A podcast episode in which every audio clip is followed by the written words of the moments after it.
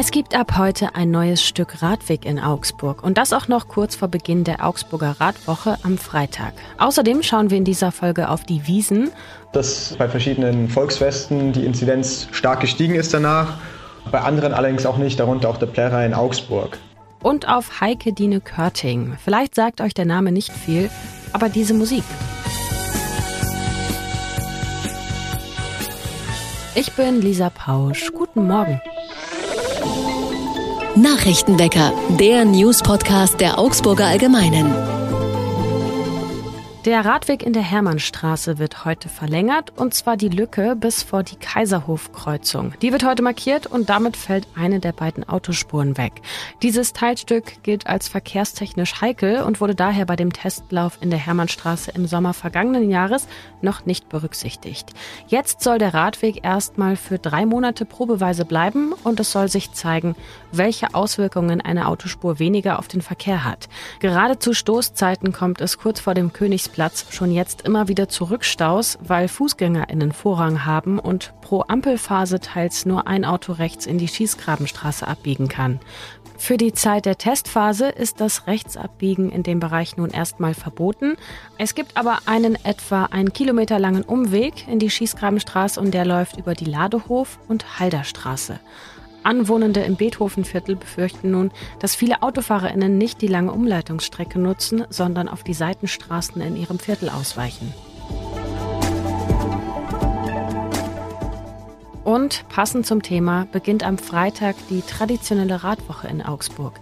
Das Veranstaltungsteam hat mehrere Demonstrationen für die kommenden zwei Wochen angekündigt.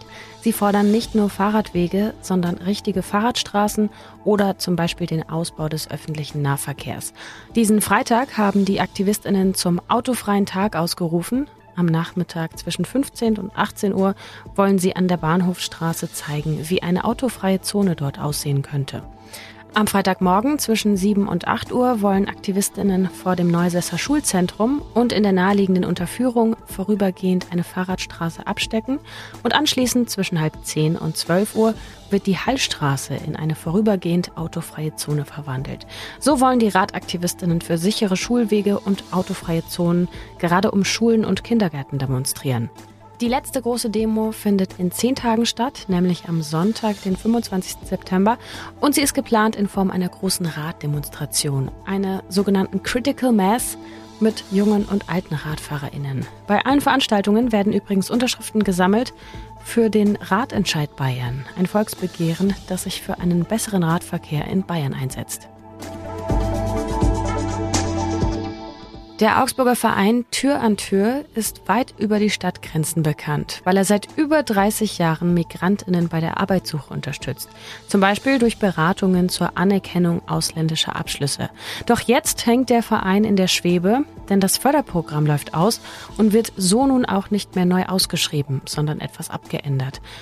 So etwas passiert immer wieder, sagt das Bundesministerium für Arbeit und Soziales, dass solche Förderprogramme eben zeitlich begrenzt laufen, um erstmal modellhaft innovative Ansätze auszuprobieren.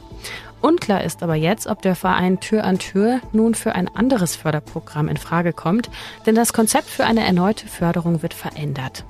Das Ministerium will zwar weiterhin Vereine fördern, die Migrantinnen bei der Arbeitsmarktintegration unterstützen, doch liegt das Augenmerk nun auf dem Ziel, auch eine dauerhafte Beschäftigung anzustreben. Das heißt, je dauerhafter Tür an Tür die Menschen schon vermittelt hat oder vermitteln kann, desto eher kommt der Verein wieder für eine Förderung in Frage. Und wie immer ein Blick auf die Wetterkarten.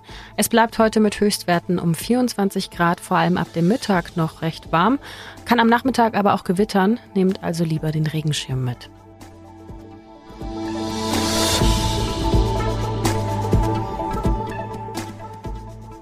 Erstmals seit drei Jahren ist wieder Wiesen in München. An diesem Samstag wird Münchens Oberbürgermeister Dieter Reiter auf der Theresienwiese um Punkt 12 Uhr das erste Fass anzapfen.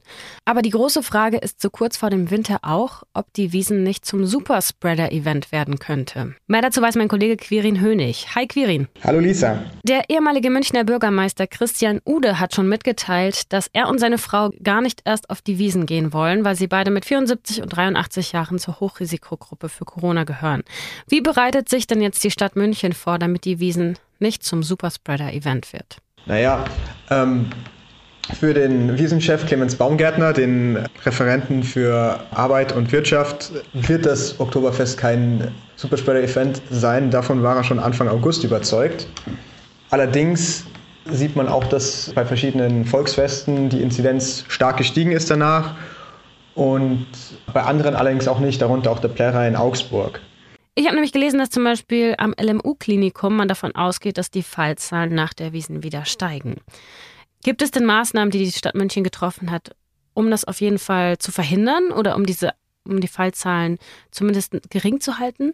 Nicht wirklich. Äh, es gibt äh, für die äh, Wiesen keinerlei größeren Einschränkungen. Im Festzelt wird, soll alles so sein wie 2019. Es gibt keine neuen Teststationen in München zum Wiesenanfang. Die Wirte können selbst entscheiden, welche Hygienemaßnahmen sie ergreifen, aber sie machen keine.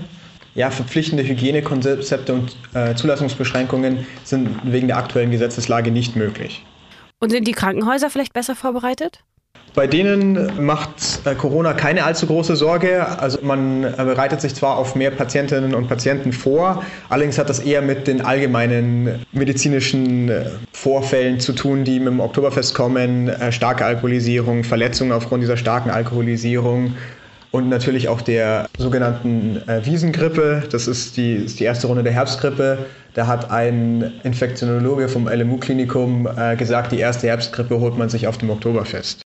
Okay, gibt es irgendwas, woran ich mich halten kann? Oder also, ähm, oder muss ich einfach sagen, ich schmeiß mich da rein und, hab, und, und hoffe halt dann, dass ich nicht Corona kriege? Das macht zumindest Markus Söder. Er hat schon angekündigt, äh, dass er sich, dass er maskenlos auf die Wiesen gehen will. Und Quirin, gehst du aufs Oktoberfest? Ja, ich werde kommenden Samstag über die Eröffnung berichten. Dann alles Gute. Vielen Dank. Was sonst noch wichtig wird. Schwangere Lehrerinnen sollen demnächst wieder im Klassenzimmer unterrichten dürfen. Das hat Bayerns Kultusminister Michael Piazzolo von den Freien Wählern gestern angekündigt. Im Zuge der Corona-Pandemie waren Schwangere zum Schutz vor einer Infektion ja vom Unterricht im Klassenzimmer ausgeschlossen worden. Diese Einschränkung soll nun wieder aufgehoben werden, aber auf freiwilliger Basis.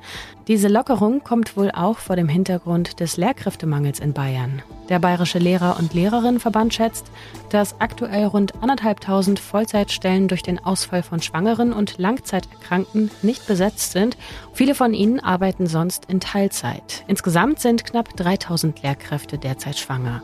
In der nächsten Woche will die Regierung die neue Regelung dann auf den Weg bringen. Der UN-Sicherheitsrat trifft sich heute in New York, um sich mit dem Konflikt zwischen Aserbaidschan und Armenien zu beschäftigen. UN-Generalsekretär Antonio Guterres zeigte sich äußerst besorgt über die Entwicklung. Die Gefechte zwischen den verfeindeten ehemaligen Sowjetrepubliken hatten in der Nacht auf Dienstag begonnen und haben auch tagsüber vereinzelt angehalten. Beide Seiten haben am Dienstag den Tod von jeweils etwa 50 ihrer Soldaten gemeldet. Auf der armenischen Seite sind das laut Regierung aber noch keine endgültigen Zahlen. Die drei Fragezeichen sind vielmehr als Buch, vor allem als Hörspiel bekannt geworden.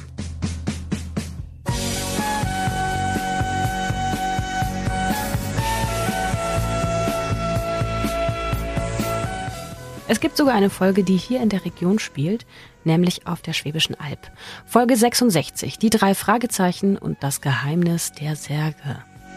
Gestern wurde die 77-jährige Heike Dine Körting mit dem Bundesverdienstkreuz ausgezeichnet und damit sowohl für ihre Hörspiele, aber auch für andere Verdienste rund um den Denkmalschutz und Musik sowie Kulturprojekte.